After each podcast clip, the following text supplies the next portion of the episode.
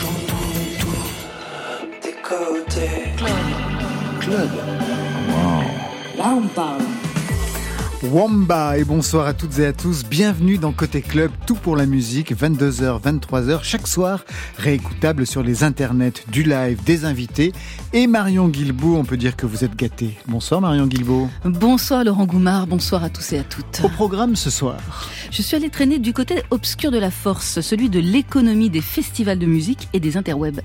Trois invités avec nous pour une mise en perspective de la musique ce soir. Nessa et Émile du duo Uto et Odile Deck. Bonsoir. Bonsoir. On va parler bâtiment avec vous trois, bâtiment et musique. Ça commence par la pochette de l'album Touch the Lock, Uto, où un type fracasse une baignoire dans un salon avec une massue. Un album hanté par des questions d'espace, de porte, de clés, de verrou. Ils sont en live pour deux titres dans quelques instants.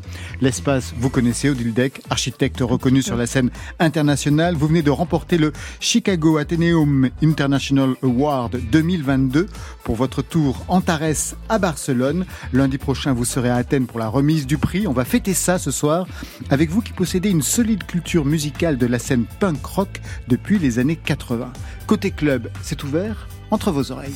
Côté club, Laurent Goumard sur France Inter. Et on ouvre tout de suite en live avec Uto, premier extrait de ce nouvel album, de ce premier album, souvent, parfois. Souvent, je pense que je devrais lui dire, mais je le fais pas. Je garde tout, mais j'y pense à lui dire. Souvent j'y pense, parfois. Est-ce qu'il faudrait que je le fasse? J'y pense, c'est tout. Souvent. Souvent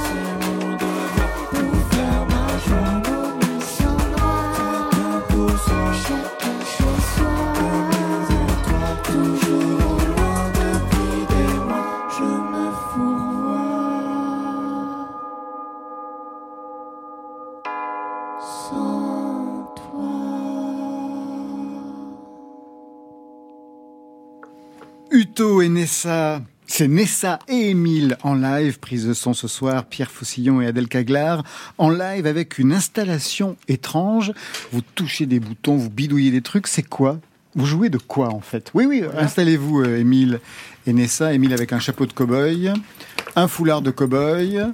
Alors d'abord pour expliquer, me- j'ai- j'aime bien me déguiser. Ça fait assez peu de temps que j'aime bien me déguiser en live. C'est pas comme ça que je suis habillé normalement, Ah, mais ça me permet de, de, de me libérer un peu plus, d'être un peu dans, dans la peau de pas de quelqu'un qui va se produire sur scène. C'est quand même pas vraiment normal de se produire sur et c'est scène. toujours devant en cow-boy ou ça peut Alors être non, c'est euh, pas forcément en cowboy.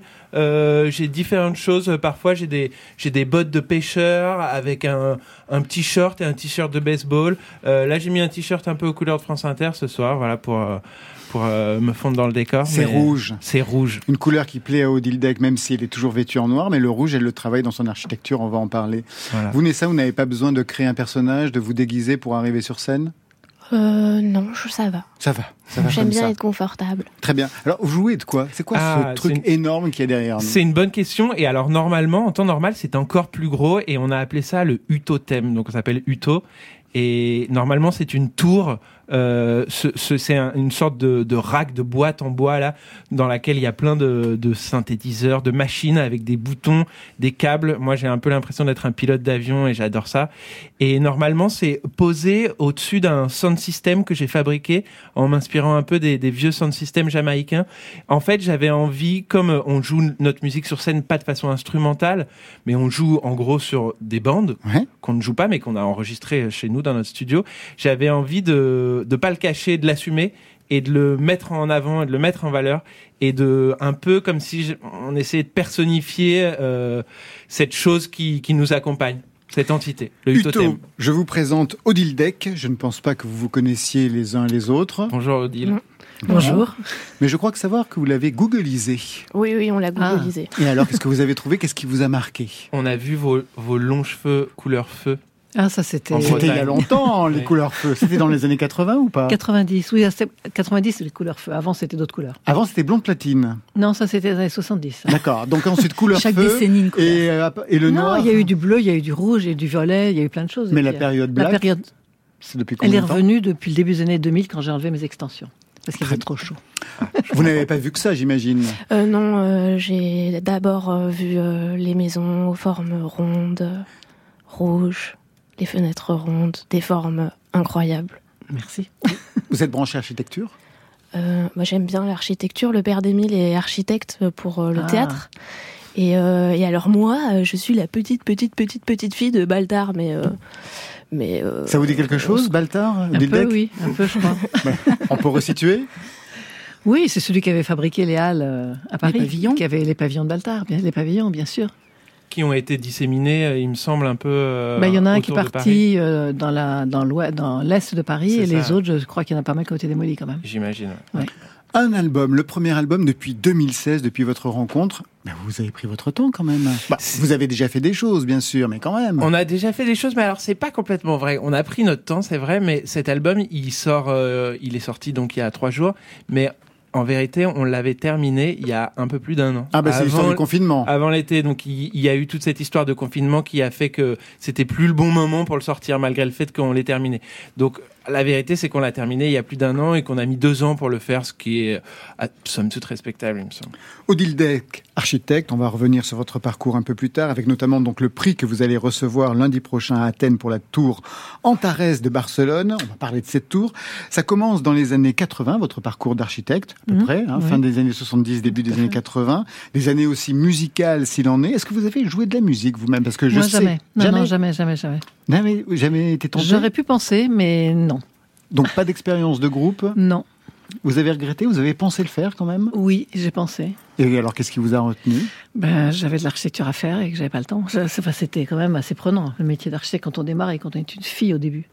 Oui, même j'imagine quand on est une fille encore aujourd'hui, mais surtout Toujours, quand on oui. était une fille au début, vous étiez quand même très très rare. Oui, oui. Ben, très peu, oui. C'était pas facile de pouvoir imposer ces projets. C'était compliqué parce que vous savez, on vous dit d'abord d'aller travailler chez un architecte, donc c'est obligatoirement un monsieur. Ou bien alors on vous demande, mais qu'est-ce que vous savez faire? Mais puis après ça, vous prend pour la secrétaire quand vous êtes dans une réunion. Enfin, vous, vous on, on passe par toutes les phases possibles et inimaginables que tout le monde maintenant connaît, mais moi je les ai vécues pendant longtemps. Et maintenant ça va. À partir de quel moment, justement, vous pensez que ça s'est décoincé, le regard qu'on a moi porté sur vous? Ouais, pour vous. À partir du moment où ils ont commencé à avoir peur de moi. Excellent. Bah, C'est-à-dire qu'à partir du moment où ils se sont dit, mais pourquoi? En fait, celle-là, elle- on n'arrive pas à, la- à faire quelque chose d'autre avec elle. Enfin, non, pas. C'est pas ça. C'est que en fait, ils avaient pas. Je me suis rendu compte d'une chose. Voilà. Je parlais par rapport à mon look et par rapport à, à la façon dont je rencontrais les gens. Votre look, d'abord, pour les auditeurs. De l'époque, vous voulez dire ou de maintenant Ouais, de l'époque et de maintenant, Voilà. ouais.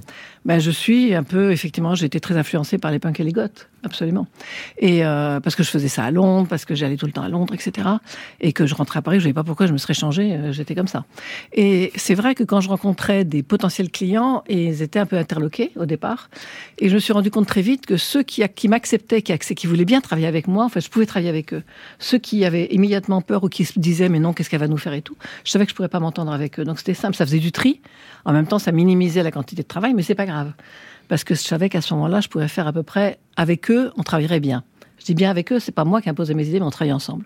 Ça veut dire qu'à l'époque, donc dans les années 80, il y avait l'architecture, mais il y avait aussi donc la scène musicale anglaise. Tout vous à fait. alliez à Londres. À Londres. Paris, ça ne vous convenait pas. J'allais à Londres. Et qu'est-ce que vous avez vu à Londres? Ah ben, plein de choses, en fait. J'avais l'avantage, j'avais la chance à Paris de vivre en face de l'endroit où vivait Steve Bator. On en le parlera tout à chanteur ouais. des Lords Des of the Lords, New ouais. Church que j'ai rencontré, qui est devenu ami, etc. Et puis après ça, j'allais à Londres tous les 15 jours à peu près, passer le week-end, ou tous les semaines quelquefois, en voiture. Donc il se faisait de rouler très vite jusqu'à Calais, de prendre le bateau, de passer de l'autre côté, et en une heure on était là-bas. On pouvait arriver dans un concert dès le vendredi soir.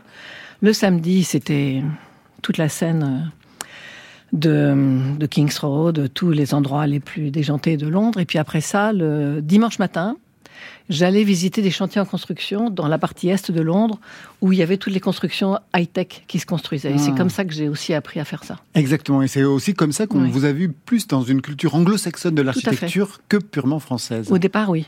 C'est comme ça qu'ils m'ont perçu, oui. Et ils ont été totalement surpris parce qu'ils ne voyaient pas d'où ça venait. Votre, Mais ils ne par- savaient pas.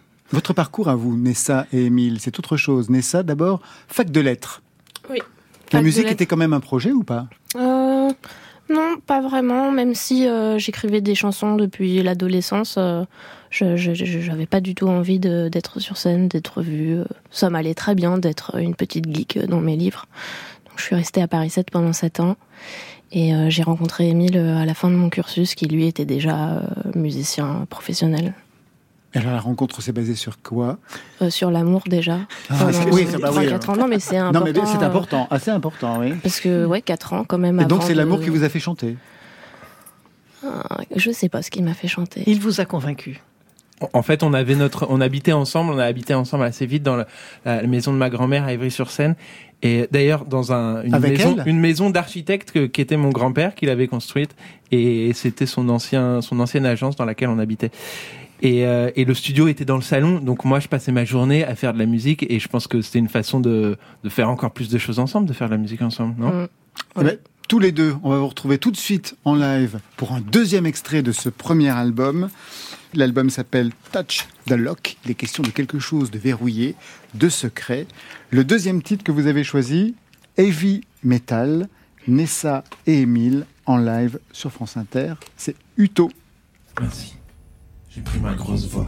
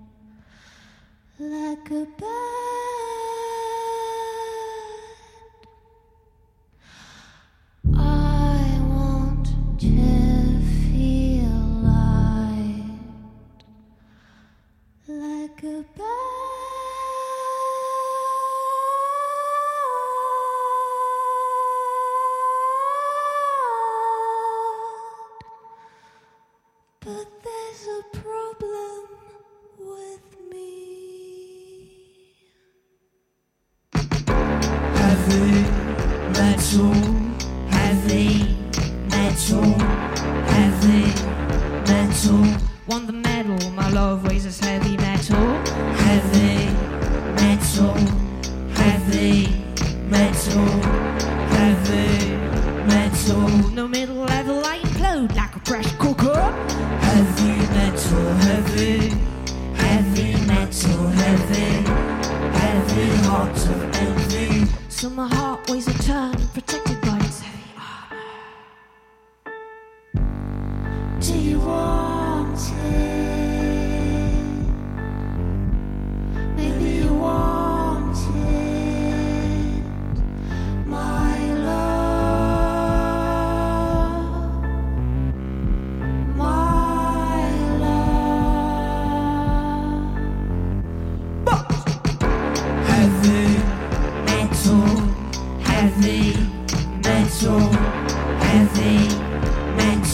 No middle level, I implode like a pressure cooker. Heavy metal, heavy, heavy, heavy metal, heavy, heavy, heavy heart of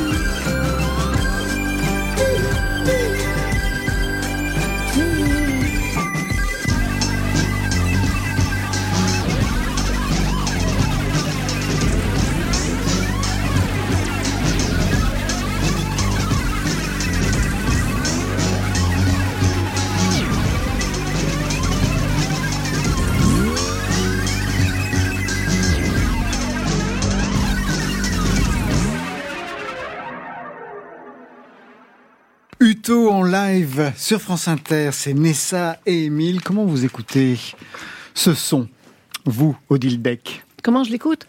Écoutez, j'aime la façon dont elle l'incarne. Ah ouais, ça c'est vrai qu'il y avait une véritable Parce incarnation. que c'est étonnant, c'est surprenant. Et en même temps, euh, et je pense qu'elle est indispensable à ce, à ce duo. Et que sans elle, ça n'existerait pas. C'est sûr. N'est-ce Je pas? peux que, je peux que confirmer ça, absolument. Oui. Vous Donc avez, elle ra- a, Ouais. elle a bien fait d'arrêter les lettres.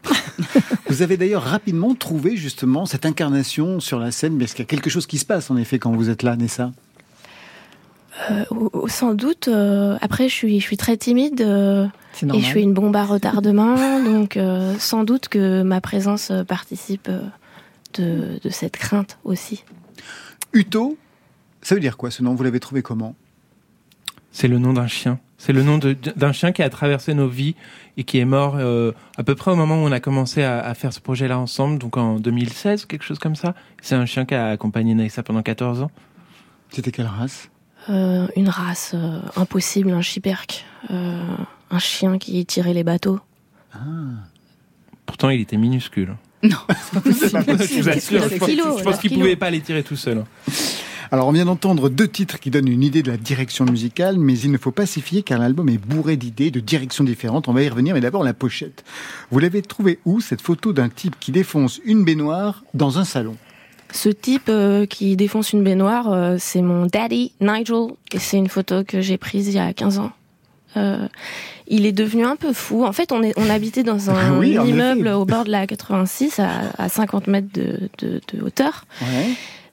Et il me dit, euh, darling, euh, je vais enlever la baignoire, mais alors pas dans l'ascenseur, alors euh, tu vas voir. Et là, euh, il sort sa masse, ses lunettes de protection, et je le vois péter les plombs dans, dans le salon, et on a immortalisé ce moment-là. C'est pas une pochette à laquelle on a pensé tout de suite, Je peux imaginer, oui.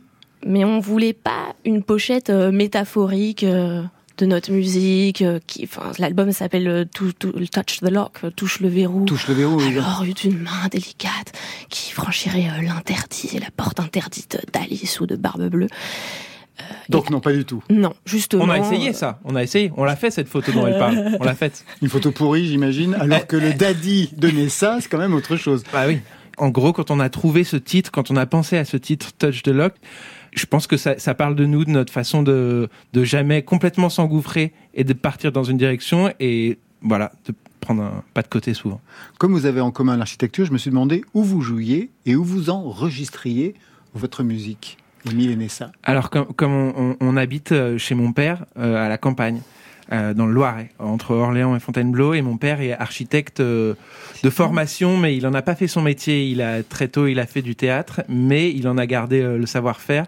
Et plus qu'architecte, il est aussi constructeur. Donc, en fait, dans ce petit bout de forêt dans lequel on habite, que mes arrière-grands-parents ont acheté, il y a construit plein de maisons en bois, euh, dont une maison dans les arbres, qui est à 6 mètres de hauteur, sur un arbre avec quatre pieds.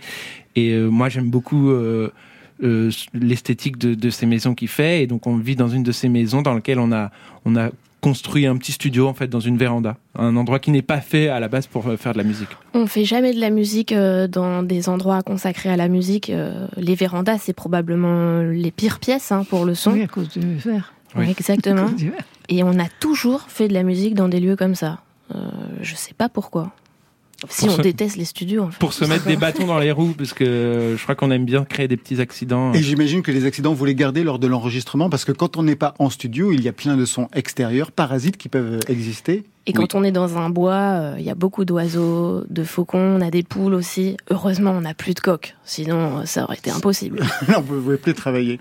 Vous avez travaillé déjà pour des scènes musicales, c'est-à-dire on vous a proposé au Dildec de construire ou bien des salles de concert. Non Vous auriez aimé qu'on vous propose ça Parce que j'imagine, vu tous les concerts, on en parlera tout à l'heure, auxquels vous avez assisté, vous avez une idée quand même de ce qui pourrait être Bien bien, pour une scène. Ben, j'ai une idée pour tous les projets qu'on me propose, quels qu'ils soient, et c'est pas très grave. Mais c'est vrai que sur ce sujet-là, je crois que je connais un, un peu, mais en même temps, je connais peut-être trop comme spectateur ou comme backstage, qui ferait que je ne, peut-être que je j'aurais des idées préconçues que j'aimerais pas avoir. Et vous les Et trouvez comment les, les salles de concert justement?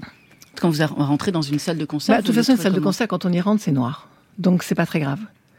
Mais en même temps, euh, je fais une grande différence entre un zénith, qui est vraiment un truc euh, où il y a plus du, pas trop d'âme dans l'espace, et des vieilles salles de concert à Londres, euh, où on allait, où il y avait des, encore des mezzanines, des, des, bars dans le fond de la salle, etc. Et où on peut effectivement mélanger, et, tout le monde, on peut faire plusieurs choses à la fois dans la même salle.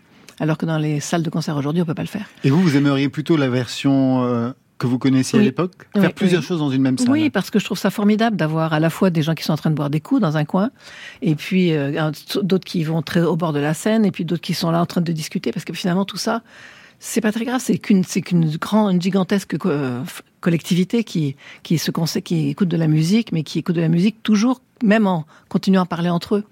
Et euh, non, j'aime beaucoup. Moi, ce que je voulais revenir, c'est ce que vous avez dit, c'est l'idée du pas de côté, parce que j'adore cette idée-là.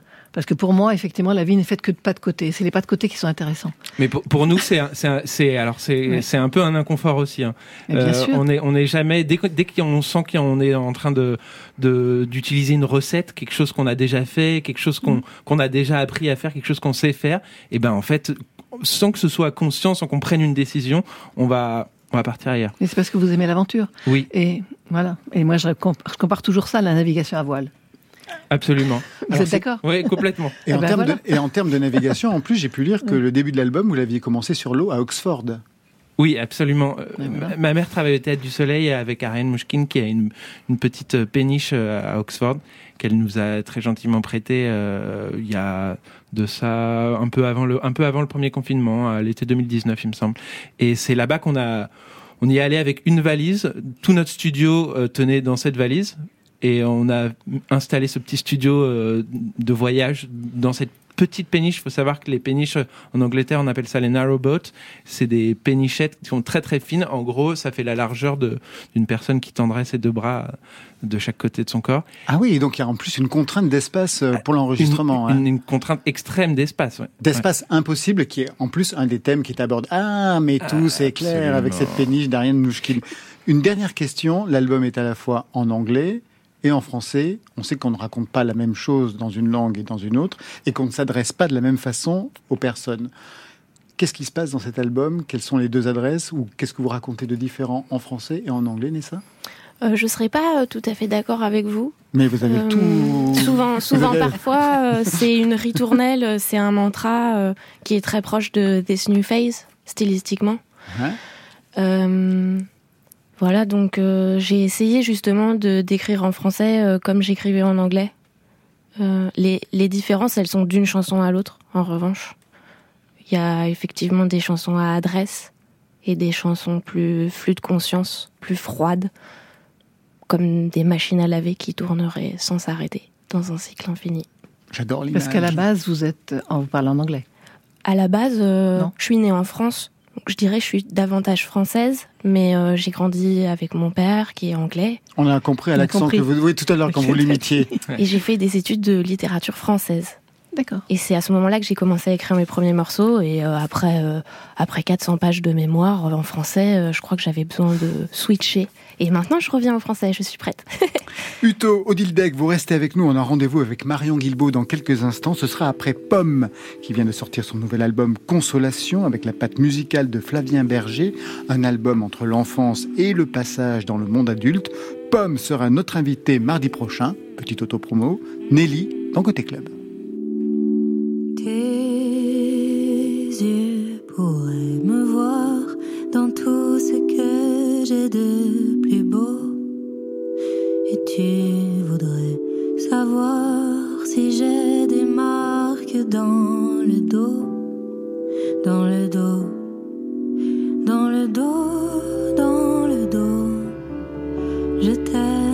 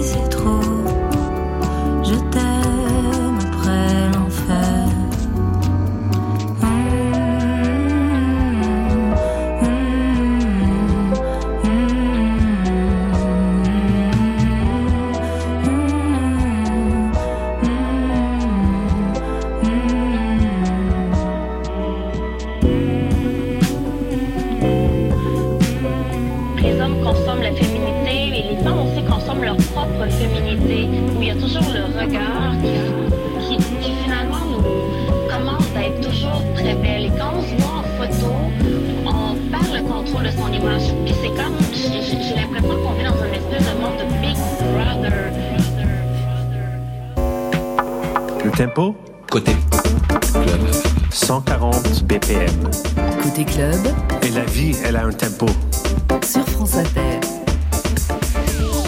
Alors, Marion Guilbault, vous avez plusieurs dossiers sous votre coude. Oh oui, parce que vous savez, Laurent, la musique, ce n'est pas une, juste une histoire de notes et de sons. C'est aussi une industrie avec des stratégies, des coûts, des câbles et des histoires de gros sous.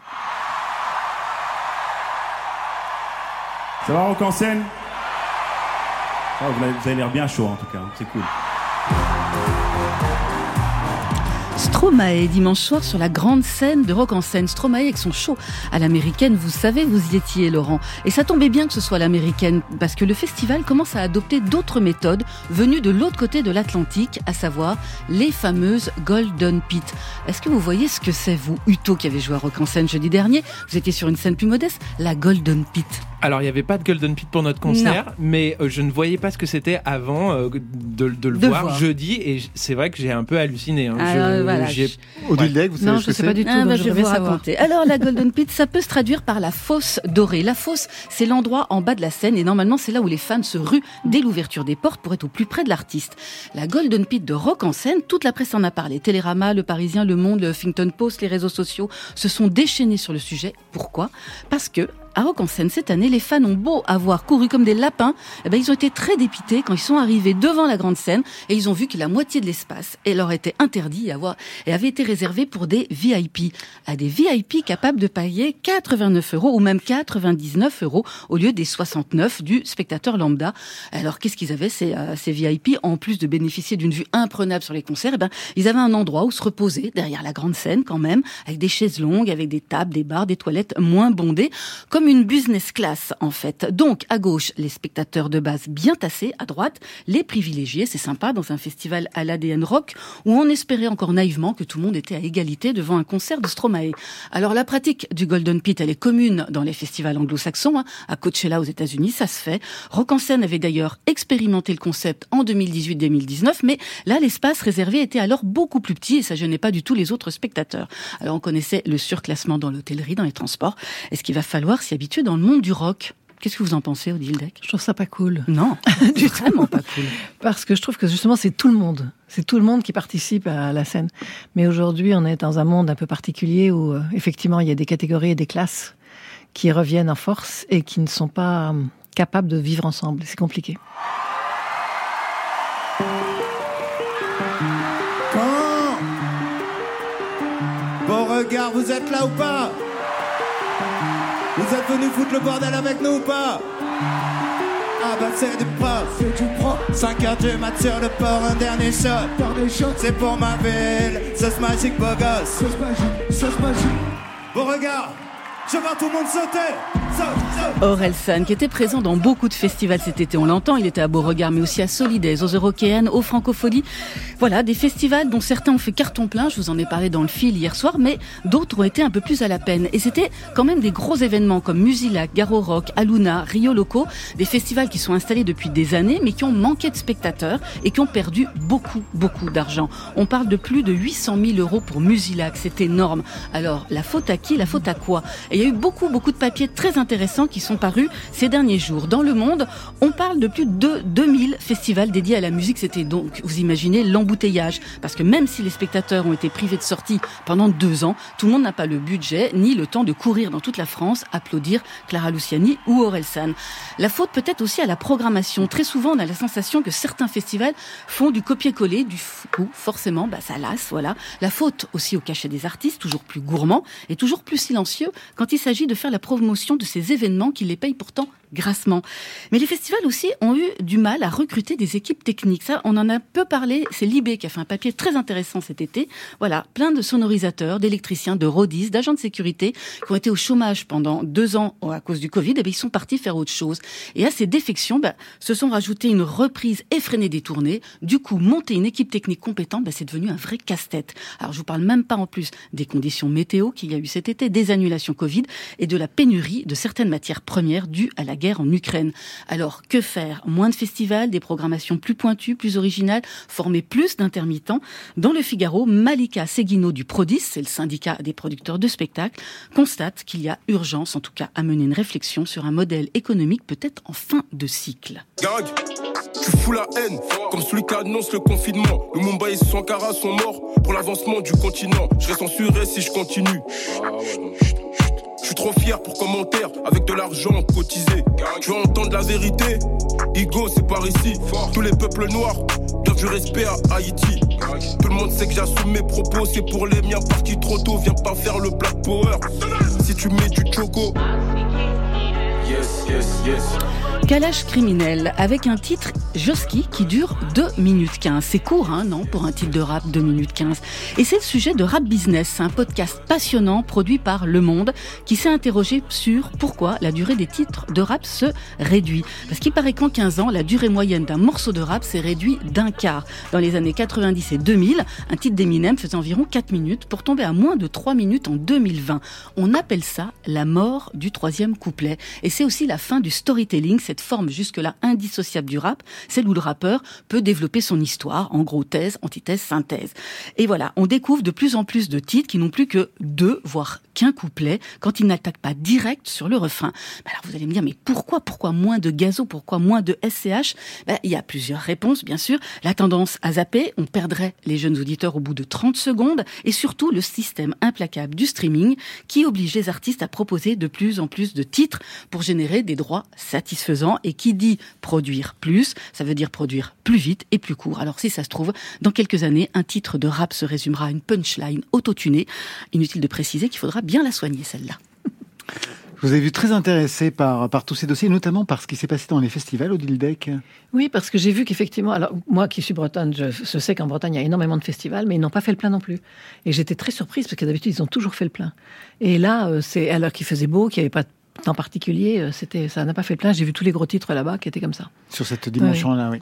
Et Ah sur oui. donc les, les titres de rap qui se raccourcissent, vous, vous aviez vous aviez vu la chose, vous aviez identifié le phénomène? Non, pas vraiment. C'est vrai que nous, on fait, on fait des titres assez courts. hein. En général, ils font pas plus de 3.30, mais moi, ça me faisait penser à la- la- les- euh, la- l'inverse Demain c'est loin de IAM dans les années 90. Exactement. euh, où bon, là, c'est c'est un peu l'exemple extrême. Mais Nessa n'a Bah, pas l'air du même, tout avec d'accord. Tirawak, euh, on l'avait carrément Ah, observé. oui. On adore cet album et tous les morceaux font moins d'une minute. Non, mais alors ça, c'est un Après, exercice formel. concept, ouais. oui. C'est ça, d'une d'une rappeuse, une, une musicienne américaine, Tirawak, qui a fait un, un album que de morceaux de une minute.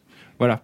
Mais c'était vraiment En un exercice formel. C'est une tendance. C'est une tendance lourde. Mais dans les années le- 80, on disait déjà qu'il fallait pas que les musiques, que les morceaux soient trop longs parce qu'autrement les radios les coupaient. C'était déjà le cas exactement Absolument. pour les radios. 3.30. Exactement, c'était le format single.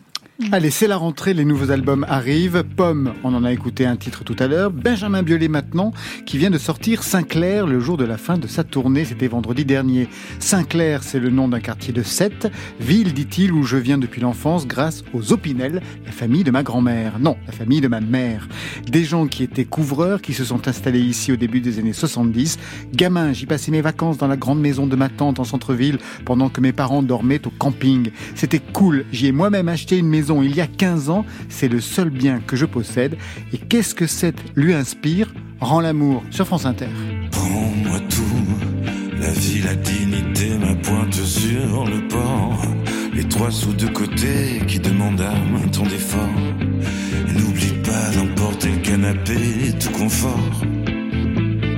Ne laisse rien. Le cèdre centenaire, le panorama.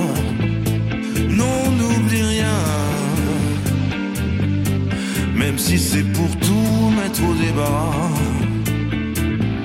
Mais rends l'amour que je t'avais prêté. Reprendre ses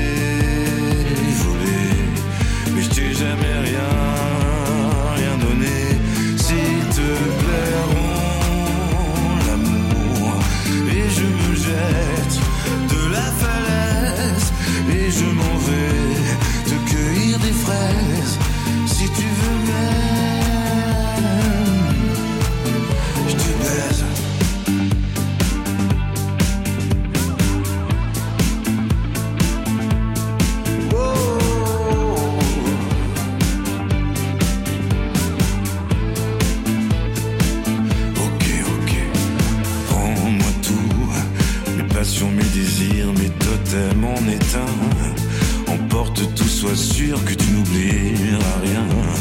Déleste-moi, n'y va pas par quatre chemins. Tu peux brûler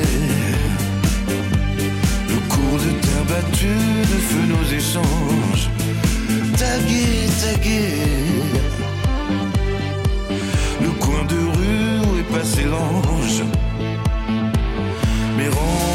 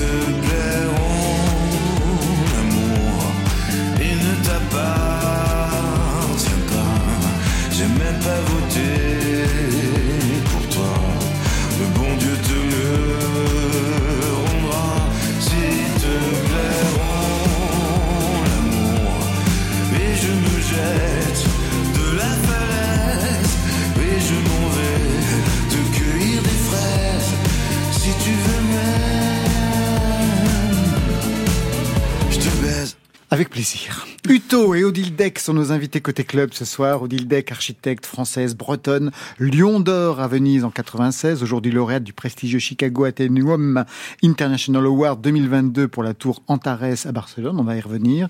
Architecte depuis les années 80, des années d'invention et de révolution musicale auxquelles vous avez participé, notamment à Londres. On en a déjà un peu parlé. Mais d'abord, un mot sur votre signature d'architecte. Le premier bâtiment qui vous fait connaître, c'est le siège administratif de la Banque populaire de l'Ouest à Rennes en 91. Alors quand on dit ça, ça fait pas rêver. Et pourtant, c'est un bâtiment qui a été couvert de prix, de publications à l'époque.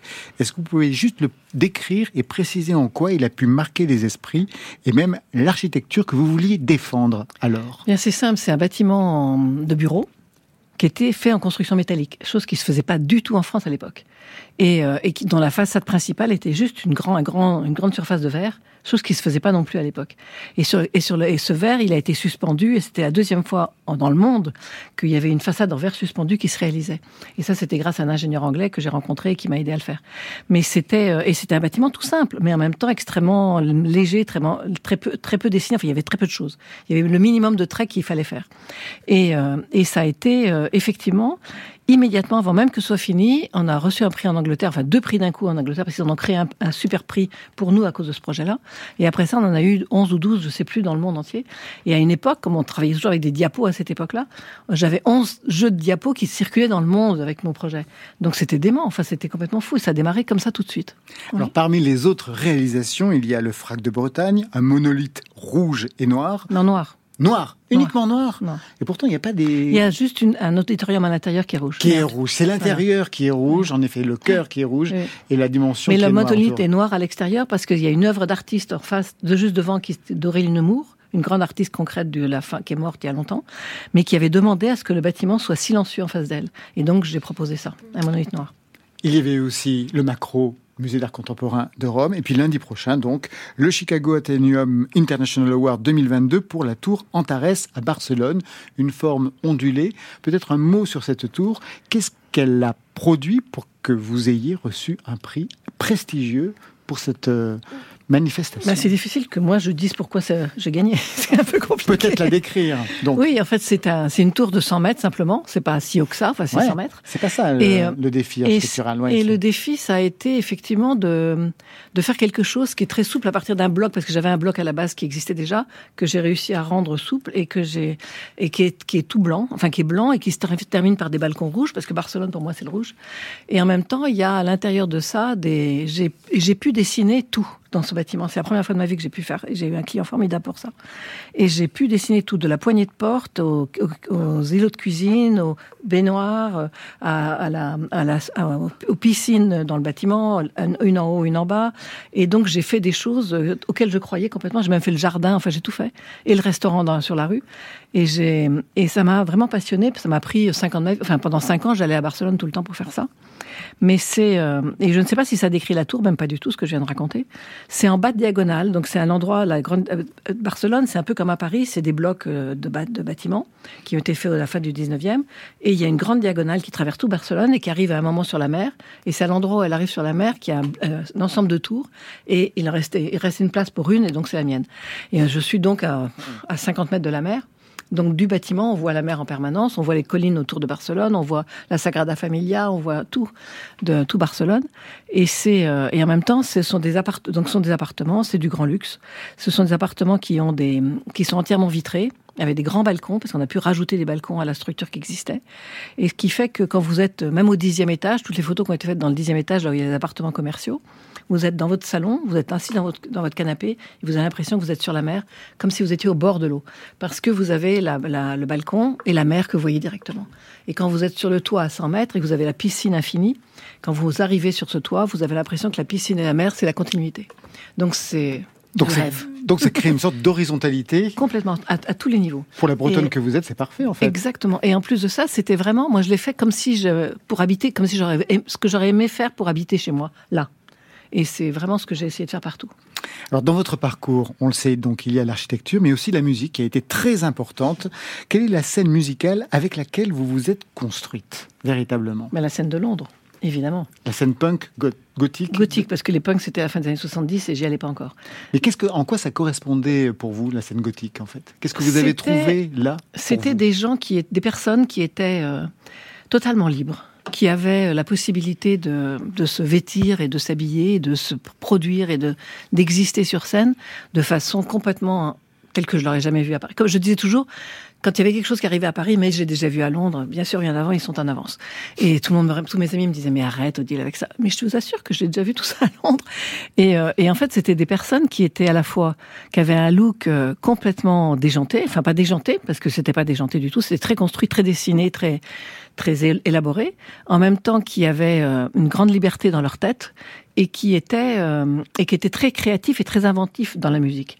Et c'est ça que j'aimais beaucoup avec eux, parce qu'en fait j'étais, euh, comme je vous l'ai dit, j'étais j'ai été par l'intermédiaire de Steve Bator et les Lords of the New Church, j'étais introduit auprès de plein, de gens de la musique, plein de groupes, et, euh, j'y allais euh, tout le temps.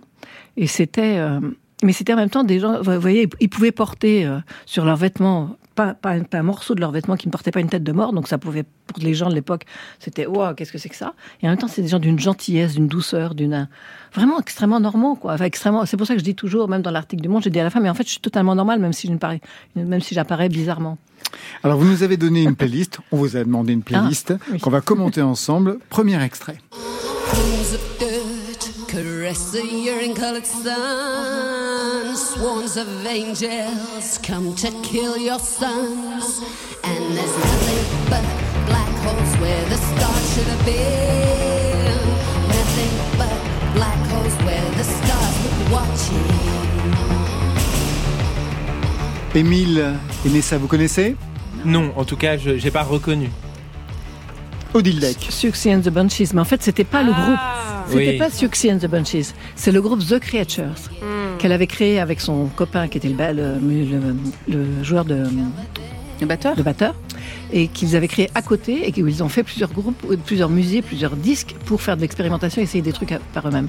Donc c'est The Creatures D'accord. qui était Suxy et son copain. Vous les avez rencontrés? Non, pas eux. vous, vous avez des souvenirs de concerts avec eux? Ah, je suis allée à tous les concerts à Londres, oui. Bien sûr.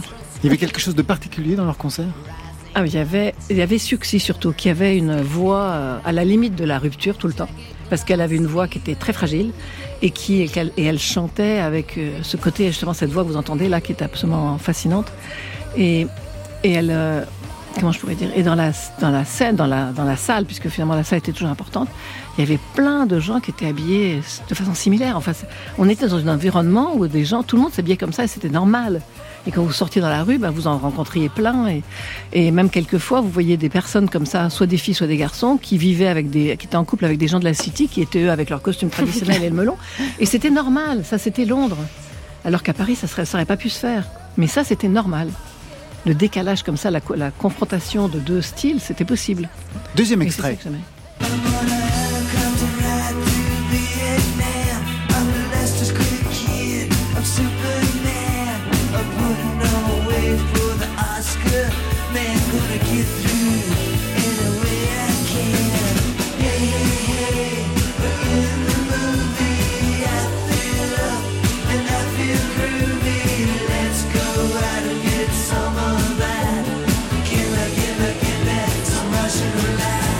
Le studio est devenu un karaoké géant. Marion adore le titre, bien sûr. J'adorais ce Mais groupe. c'est Steve. Ouais, Steve Butler, bien sûr, les. Lords of the New Church, oui. qui était donc votre voisin. Ouais. qui était vraiment mon voisin, qui habitait juste en face de mon bureau. Et, euh, et j'allais à tous les concerts. Alors là, vraiment, et même parfois, euh, quand je finissais mon travail, quand il a fait des concerts à Reims, je me souviens un jour, il a fait un concert à Reims, et, euh, et je travaillais le vendredi. Et donc, euh, j'ai pris, on a pris la voiture, on a foncé à Reims, et il a attendu qu'on arrive pour commencer son concert. On est arrivé à 11h du soir, un truc comme ça. C'était fou, en fait, c'était vraiment des gens formidables. Et il a même joué à Besançon, Laurent. Ah, je l'ai même là en où elle concert vit. là-bas, vous vous rendez compte, dans les années 80. Ah Ben oui, voilà. D'accord. Troisième Et extrait. c'était quelqu'un Oui, d'extrêmement sympathique. Et j'ai tous les disques de Steve, effectivement, euh, c'était génial. Et Est-ce que c'est avec lui aussi que vous avez pu découvrir d'autres musiciens, d'autres musiques? C'est Est-ce qu'il a été un oui. passeur? Ben, c'est pas qu'il a été un passeur, c'est comme on allait à tous les concerts et que en fait on rencontrait tous les musiciens parce qu'on était tout le temps backstage évidemment. J'ai même vu euh, le, celui de Mot- le chanteur de Motorhead qui est mort il y a pas longtemps. J'ai vu les Pogs, j'ai vu tous ces gens-là. Enfin, je les ai rencontrés tous quoi. Et même les Ramones, c'est tout. Quand je dis ça, les Ramones, dit, t'as rencontré les Ramones Oui, j'ai rencontré les Ramones. Troisième bah extrait. je suis assez vieille pour ça.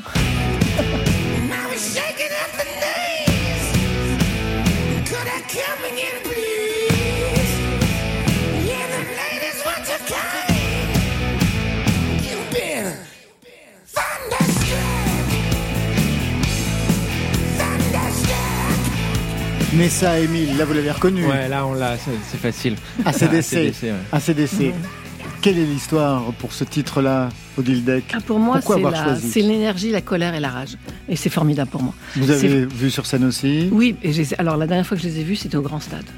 Et j'étais, je me souviens, debout sur les accoudoirs. C'était pas si longtemps que ça. J'étais debout sur les accoudoirs en train de hurler comme tout le monde. Voilà, sur, euh, parce qu'on était dans les gradins. Vous savez chanter quand même? Non, je chante fou en plus, c'est ça qui est problématique. Mais donc j'avais pris un moment des cours de chant. Je vais tout Ah, vous raconter. quand même, Au début de ma carrière d'architecte, j'ai pris des cours de chant en me disant mais peut- peut-être que j'arriverai à le faire. Et en fait, je me suis rendu compte que ça m'a aidé à une chose, non pas à, à chanter, mais à poser ma voix pour pour parler quand je parlais aux entreprises, pour parler quand j'enseigne à mes étudiants. Je peux avoir 40 étudiants devant moi dans une grande salle, je peux parler en portant ma voix plus loin. Donc j'ai appris à, à poser ma voix grâce au chant. Effectivement.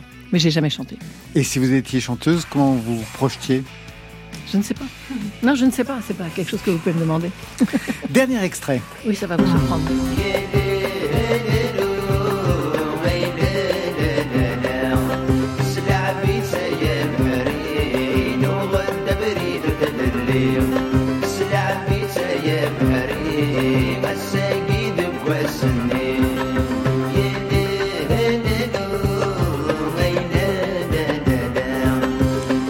Changement de registre pour la fin de cette playlist, Odile. Ça, j'ai découvert Lounas Matoub quand je suis allée en Kabylie pour faire une conférence. Et c'est les gens de Kabylie qui m'ont fait découvrir ce, ce musicien, qui était, qui était déjà mort puisqu'il avait été assassiné. Et euh, j'ai adoré sa musique. J'ai vraiment adoré sa façon de chanter. Je sais ce qu'il, enfin, ils m'ont raconté ce qu'il disait dans ses chansons. Et tout ce qui est la musique du Maghreb, j'ai- j'aimais déjà. Mais alors là, Lounas Matoub, pour moi, ça a été euh, la voix. Vous entendez cette voix, c'est incroyable. C'est, hein, Hein? Je connaissais pas, mais c'est extraordinaire. Et quand euh, et parfois quand vous allez, moi qui habite à côté de la République, parfois le samedi il y a les manifestations pour l'Algérie et il y a les manifestations, il y a toujours les drapeaux kabyles et certaines fois au moment de la date anniversaire de sa mort, il chante les chansons de Lounès Matoub, c'est incroyable. Mais c'est un mec qui a une voix hallucinante. Ouais, c'est magnifique. Oui, j'ai adoré ça. Et en fait, quand je suis arrivée en Kabylie, ils m'ont dit, euh, mais parce que genre, je leur ai raconté que j'arrivais, que j'étais aussi bretonne, ils m'ont dit, ah bah alors on s'entend très bien. Les Bretons et les Kabyles, on est des résistants et des, et des contestataires, par principe. Donc je me suis sentie très bien en Kabylie. Merci, côté club, on s'arrête là pour aujourd'hui. Uto, merci à vous deux. Merci, euh, pour l'album Touch the Lock. Des concerts le 30 septembre à Caen, le 30 octobre à la laiterie de Strasbourg, le 5 novembre au primeur de Massy, le 17 au Stéréolux à Nantes, le 18 l'Antipode de Rennes. Merci Odile Deck. Merci beaucoup. Et bravo, lundi prochain vous serez donc à Athènes pour Mais recevoir. non, j'y vais pas. Ah, vous y allez pas Qu'est-ce que c'est que ça C'est pour le bilan carbone ou quoi Mais non, parce que je peux pas y aller, parce que je suis en train de travailler sur un autre projet, que c'est compliqué. Vous avez annulé votre jet privé je fais pas du jet privé. Ça, c'était pour aujourd'hui. Mais demain, Nous nous demandions justement si par hasard il se passerait aussi des trucs bizarres chez vous. Mais quel genre de truc bizarre Poltergeist. Sait ce qui vous fait peur. Et demain, on aura peur avec justement Poltergeist. À leur côté, le DJ set de Follow. Voilà, je remercie toute l'équipe qui veille sur vos deux oreilles. C'est Stéphane Le Guenec à la réalisation. À la technique, Pierre Faucillon et Adèle Caglar. Merci à Marion Guilbeault, Alexis Goyer, Virginie Rouzic pour la programmation. Et enfin, aux playlists, bien sûr, Muriel Pérez, la seule, la vraie. Côté club, tire le rideau de fer. Que la musique soit avec vous. Oh, c'était formidable. Côté Oui. club. Bye, bye.